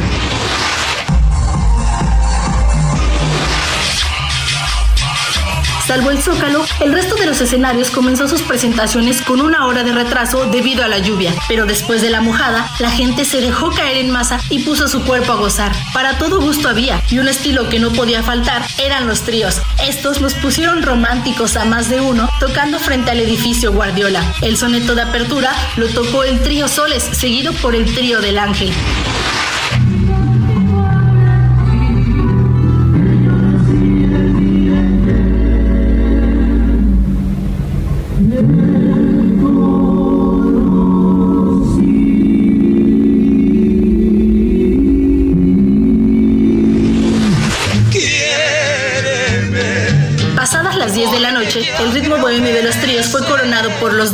Y los panchos. A pesar de que los reflectores se los llevaron los sonideros, la noche de la primavera reunió a más de 400 artistas y por si aún quedaron ganas de seguir bailando, se confirmó que el sábado primero de abril el Zócalo recibirá a Margarita, la diosa de la cumbia, a los Cumbia Kings y a los Askis. Para la una con Salvador García Soto, Mariana Madrid. Para hacerte bueno, pues ahí está esta crónica que nos prepara Mariana, Mariana eh, Madrid, periodista, y la verdad que pues describió muy bien todo ese ambiente que inundó del Zócalo. Fiesta, música, baile para celebrar la primavera y hubo para todos los gustos. ¿eh? Ahí sí, ahora sí que el que no quiso, el que no bailó fue porque no quiso, porque música había en abundancia en las plazas del centro histórico. Y de esta eh, primavera musical, de este ambiente tan festivo que vivimos acá en la Ciudad de México el sábado pasado, pues nos vamos a la realidad. Lamentablemente en otras partes de la República pues sigue la violencia. Es el caso de Veracruz. Eh, la madrugada del domingo fueron asesinados tres jóvenes, iban a bordo de un vehículo, fueron interceptados por hombres armados que les dispararon a quemarropa, los asesinaron a los tres ahí en su propio auto. Vamos contigo, Juan David Castilla, te saludo allá en Veracruz. Cuéntanos de esta violencia que sigue padeciendo la entidad veracruzana. Buenas tardes. Muy buenas tardes, Salvador, te saludo con gusto desde el estado de Veracruz. Comentarte que la madrugada del domingo 26 de marzo fueron ejecutados tres jóvenes que viajaban a bordo de un vehículo particular en la zona centro del municipio de Maltrata, ubicado en la región de las altas montañas de esta entidad. Los hechos ocurrieron en la esquina de la avenida Hidalgo con la calle Nicolás Bravo en la manzana 3 del primer cuadro de la ciudad, que colinda con los municipios veracruzanos de Aculcingo, Ixhuatlancillo, Nogales y Aquila, así como también con zonas del estado de Puebla. De acuerdo con reportes policíacos, los sujetos armados circulaban en otro automóvil a unas cuadras del Palacio Municipal, donde interceptaron a los jóvenes y les dispararon varias veces para posteriormente darse a la fuga. Los pobladores llamaron al número de emergencia 911 para informar a la policía sobre tres personas sin vida, dos que habían quedado tendidas sobre la calle y una más al interior de un vehículo color blanco. El sitio fue acordonado por los policías para preservar la escena del crimen y garantizar el protocolo de cadena de custodia en espera de los elementos ministeriales para iniciar las diligencias correspondientes. La Fiscalía Regional integró la carpeta de investigación para la búsqueda y localización de los presuntos responsables de este crimen, quienes hasta el momento no han sido detenidos. Los tres cadáveres fueron trasladados al servicio médico forense para su identificación correspondiente. Bueno, pues ahí está este tema lamentable de la violencia que sigue en el país. Vamos a seguir con temas más importantes después de esta pausa. Voy rápido y regreso con usted. Ya estamos de vuelta en A la Una con Salvador García Soto. Tu compañía diaria al mediodía. En el Consejo Regulador del Tequila AC garantizamos la autenticidad del tequila al consumidor Consulta las más de 2.000 marcas certificadas en la página www.crt.org.mx. Síguenos en nuestras redes sociales, arroba CR Tequila. Consejo Regulador del Tequila. Gracias familias, gracias papás. Ya ha llegado el momento de apagar las luces de este estudio, de este foro 2, que me ha dado tantas y tantas buenas cosas en domingo. Gracias familias, gracias papás, gracias mamás, gracias cuates, cuatitos, tíos, primos, abuelitos, abuelitas. Gracias a todos, muchas gracias.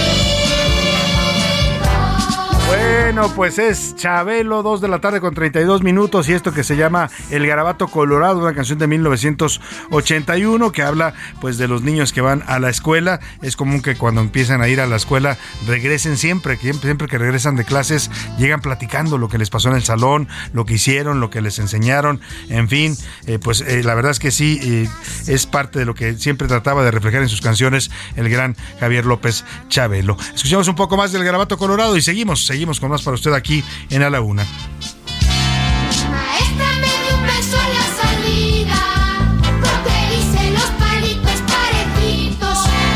Me puso un garabato colorado, me parece que les gusta a mis papitos. A la una. Con Salvador García Soto. El ojo público. En A la Una tenemos la visión de los temas que te interesan en voz de personajes de la academia, la política y la sociedad. Hoy escuchamos a Javier Oliva Posada en Poder Nacional. El ojo público. ¿Qué tal, Salvador? Buena tarde, buen inicio de semana para todas y todos, también al equipo en cabina y desde luego a nuestras y nuestros radioescuchas.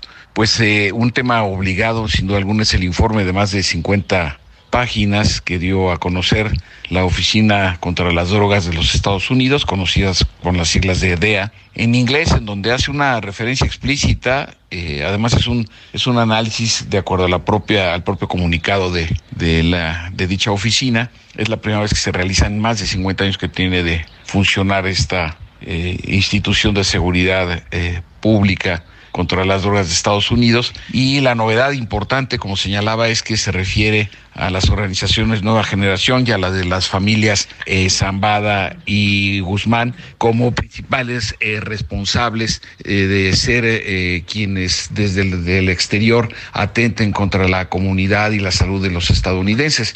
Este es un señalamiento que los coloca en términos de la agenda de seguridad nacional de los Estados Unidos a la altura de otros antagonismos, incluso estos propiamente militares o georregionales, como podrían ser eh, China, desde luego Rusia, en el contexto de la invasión a Ucrania, eh, Corea del Norte, pero no incluyen en esa lista, por ejemplo, a Irán. El propio presidente Biden se encargó de, señalarlo, pero sería en materia de otro análisis. Aquí lo importante es señalar esta desafortunada presencia de las organizaciones mexicanas como un uh, factor de desestabilización en Estados Unidos y que esto, pues, de alguna manera, en el contexto político electoral de ese país, eh, podría tener ciertas connotaciones, o seguramente las va a tener eh, para los próximos meses. Muchas gracias, estoy pendiente de la comunicación, Salvador.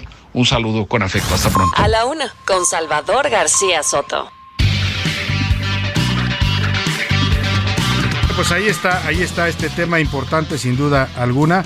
Eh, y pues digno de tomarse en cuenta lo que comenta el doctor Javier Oliva Posada sobre este eh, tema de la DEA, que insiste en catalogar a los cárteles de la droga mexicanos como los principales enemigos de los Estados Unidos.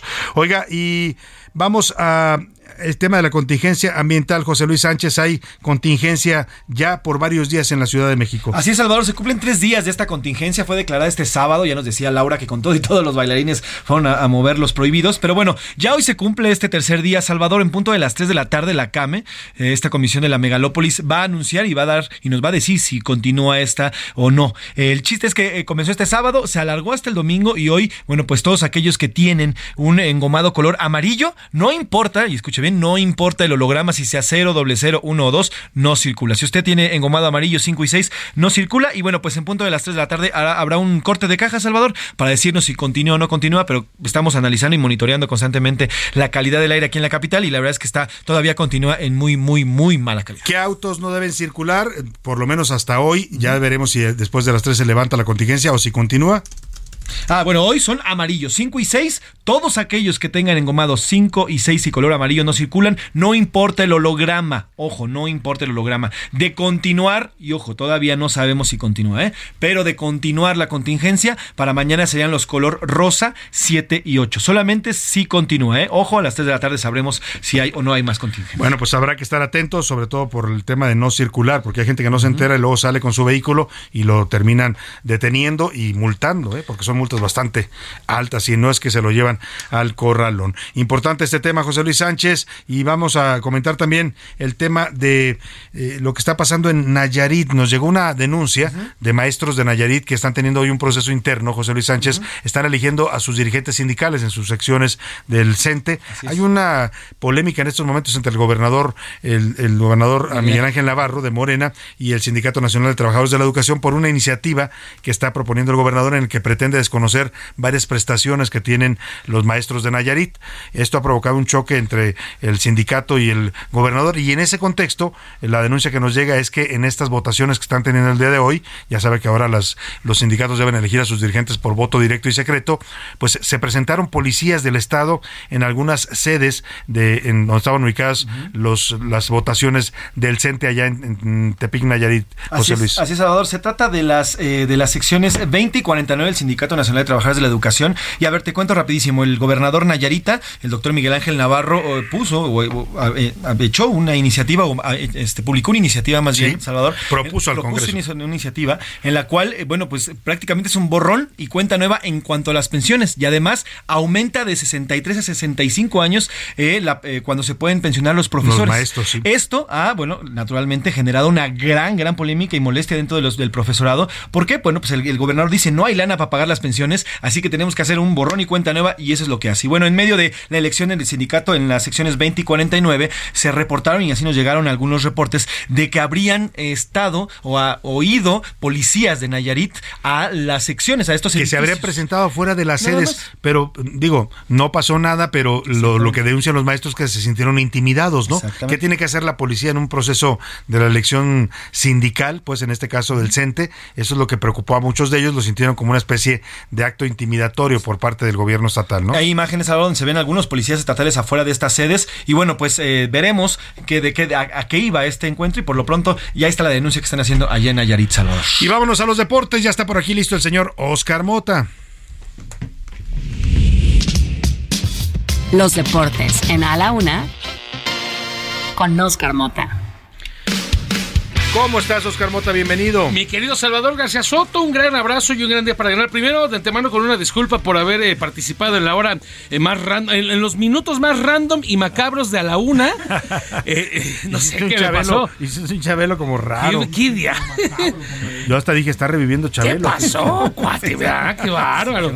voy a iniciar con ese tema, aprovechando que, bueno, nos has informado puntualmente y ya con varios datos con respecto a Javier López Chabelo.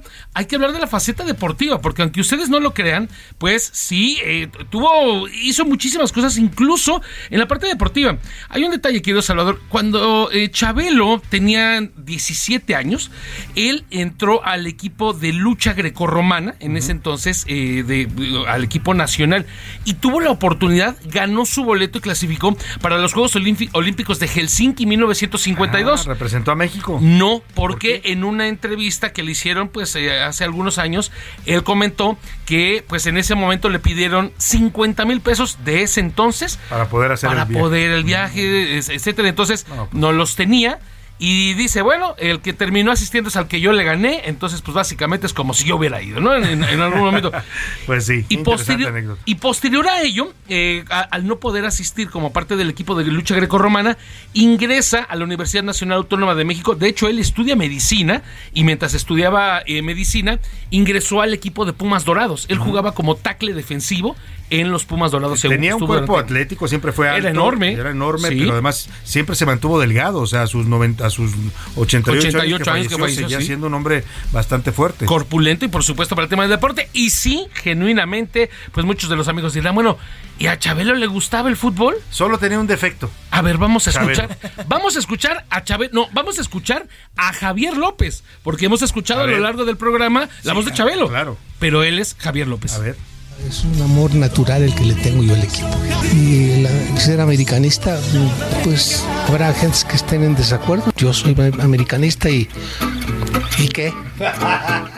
Ese era su defecto. su mayor virtud. Yo lo admiré mucho, pero era americanista. El bozarrón que se cargaba, ¿no? Es perfecto. El bozarrón que se cargaba, era Javier López. Una voz bastante grave. Esa entrevista la hicieron los compañeros de Fox Sports, entonces hace aproximadamente 5 o 6 años, y habla precisamente de su afición a, la América. Entonces, pues bueno, ahí está el asunto con Javier López.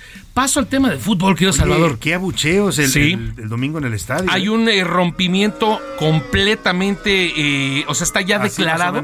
Es un rompimiento declarado entre la afición y obviamente el equipo. Yo no sé si le importa a la Federación Mexicana de Fútbol, le debería de importar porque había obviamente abucheos contra Diego Coca. Tocaba el balón, por ejemplo, Paco Memo Ochoa y también me lo tundían. A Raúl Jiménez, a toda esta generación, digamos, que recién acaba de salir de, del Mundial de Qatar, que no se clasificó a octavos de final, pues a todos ellos. Y obviamente esa es la crítica que dicen los aficionados. Bueno, es que supuestamente este es un nuevo proceso, pero genuinamente estamos viendo a los mismos, ¿no? Entonces, pues a dónde vamos? El partido eh, se empató a dos contra Jamaica, un partido un tanto gris, un partido que por cierto, quiero Salvador, queda para el anecdotario, porque se suspendió durante unos minutos debido a una tormenta eléctrica que estaba azotando, por supuesto, allá en la zona eh, del sur, en Santa Úrsula y demás. Ojo, como algún detalle, en la NFL son súper cuidadosos con este asunto.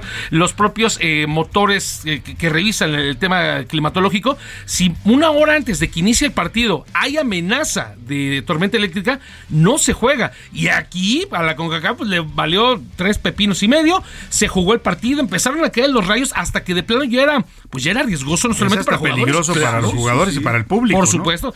Porque al final del día los jugadores los mandaron a, los vestidores y al público se detuvo al minuto 33 y por ahí cerca de 15, 18 minutos que se suspendió y regresó. Queda para la anécdota. Pues mire, yo entiendo los abucheos porque la gente estaba muy entusiasmada. Yo vi a mucha gente el domingo con sus playeras. O sea, la gente fue al estadio a tratar de ver un buen partido y lo que encontraron fue un partido francamente decepcionante con un equipo al que se suponía en, el, papel que México debía ganar. Y que tendría que ser, insisto, una propuesta nueva, quizá algún eh, rejuvenecimiento y demás. Por último, mañana lo hablamos. En estos momentos se está presentando Antonio Mohamed como entrenador de Pumas. En estos momentos. Ay, Antonio Mohamed, el potro, ¿cómo le No, es este, el turco. El turco, Mohamed, campeón con Tijuana, campeón con Rayados y con América. Muy bien, gracias, Oscar. Vámonos rápidamente a otros temas importantes.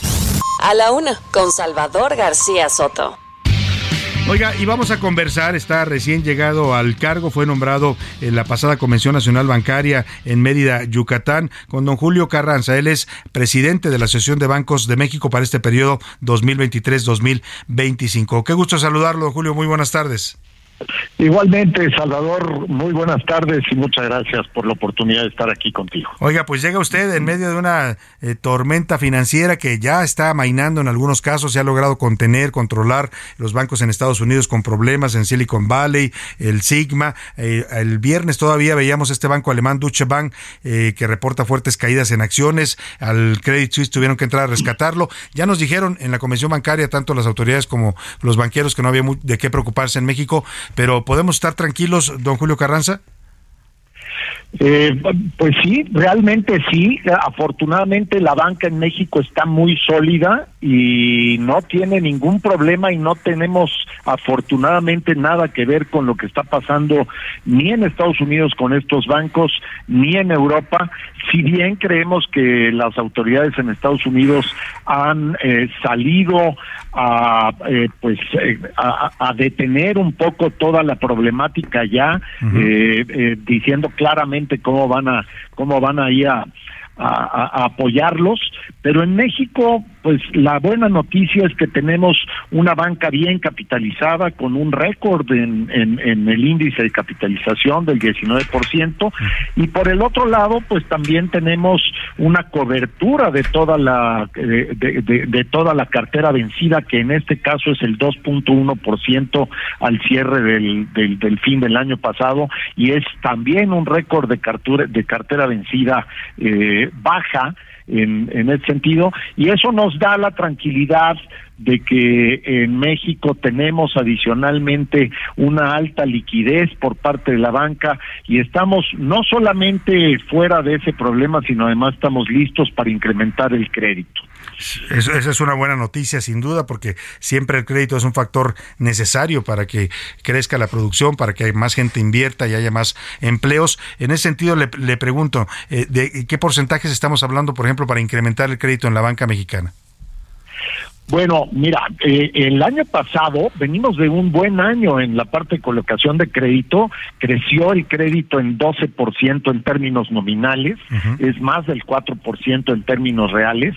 Y esto es esto es una muy buena noticia porque para este año eh, empezamos ya a tener los primeros indicadores de los primeros meses del año y el crédito ha continuado con la misma, con el mismo crecimiento que veníamos teniendo el año pasado. Y lo que vemos ahora muy importante es esta eh, buena oportunidad que tenemos eh, estos tres países que conformamos el, el TEMEC, que, que somos Estados Unidos, Canadá y México, y en donde México tiene la gran oportunidad de que vengan eh, eh, grandes inversiones, importantes proyectos de nearshoring, que es esta regionalización de la parte comercial entre estos tres países. Ya escuchamos eh, hace un par de semanas el anuncio de que viene Tesla con una inversión muy fuerte en el caso de Monterrey, esto en una sola inversión, eh, 10 mil millones de dólares. Creemos que todo lo que viene alrededor de esta inversión de los 10 mil millones de dólares, hay una gran oportunidad de crédito en donde la banca está lista para, para prestar y que eh, eh, será para apoyar a todos los proveedores, para crear las infraestructuras que se requieran alrededor de estas grandes inversiones.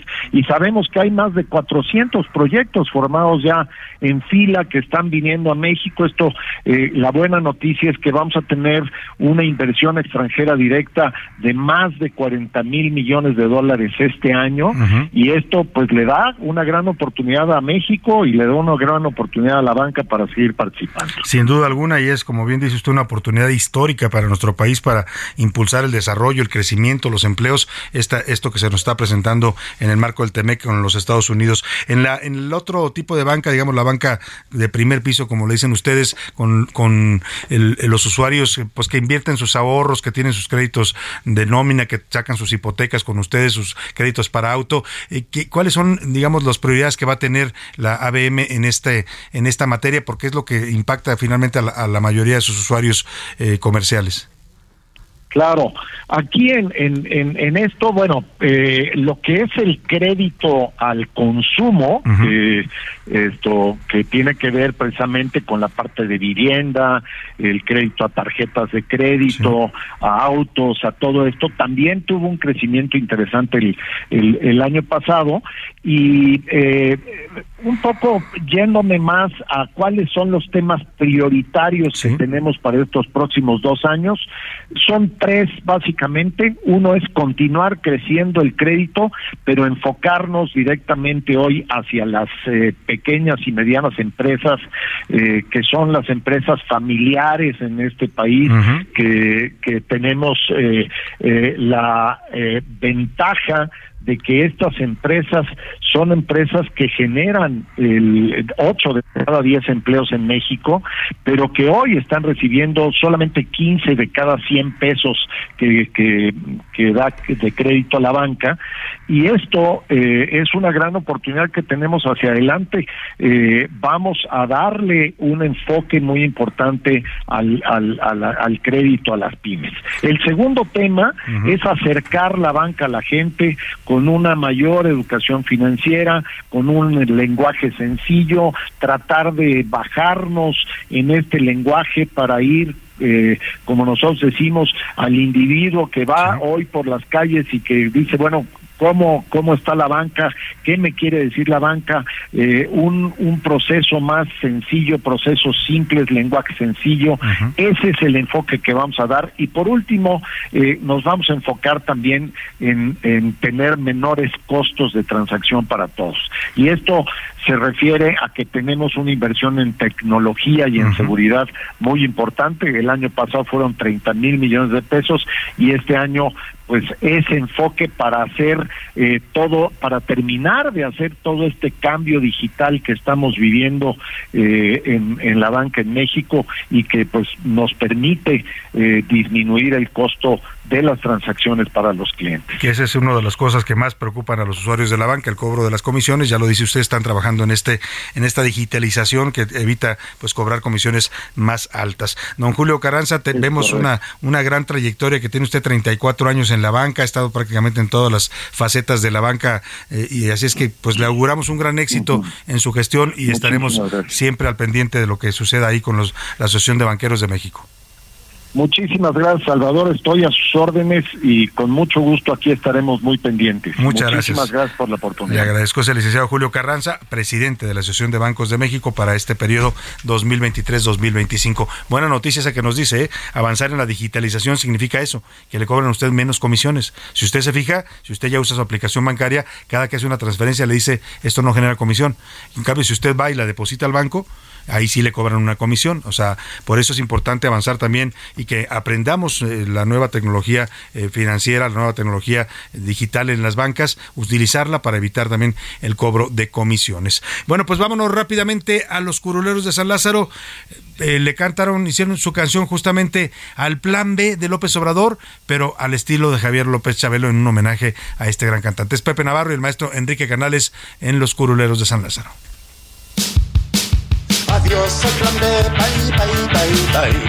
Adiós el plan B, bye, bye, bye, bye. Adiós el plan B, bye, bye, bye, bye. La bronca va a estar buena en Palacio Nacional la corte bien rifada, al INE rescataba, por ahí hacían berrinche, yo quiero hacer mis trampas. Se vienen los ataques a los jueces, no, porque los muy corruptos van con la constitución, los ánimos prendidos, nosotros divididos, la lucha ya comienza, se ve que va a estar buena, no hay buenos días hay malos, todos son adversarios, pelea porque pronto ya será la sucesión.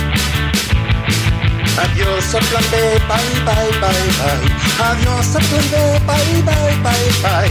Adiós al plan B, bye, bye, bye, bye. La bronca a estar buena en Palacio Nacional.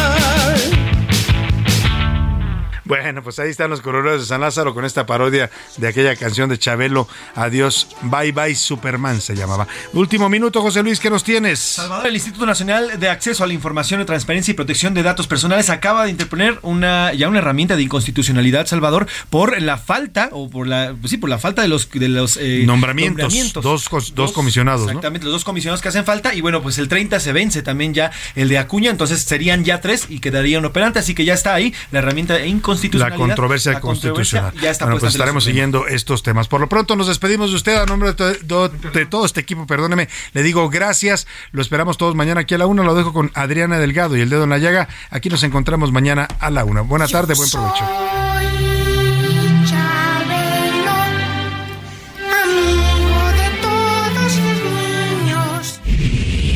Por hoy termina a la una con Salvador García Soto el espacio que te escucha, acompaña e informa. A la una, con Salvador García Soto.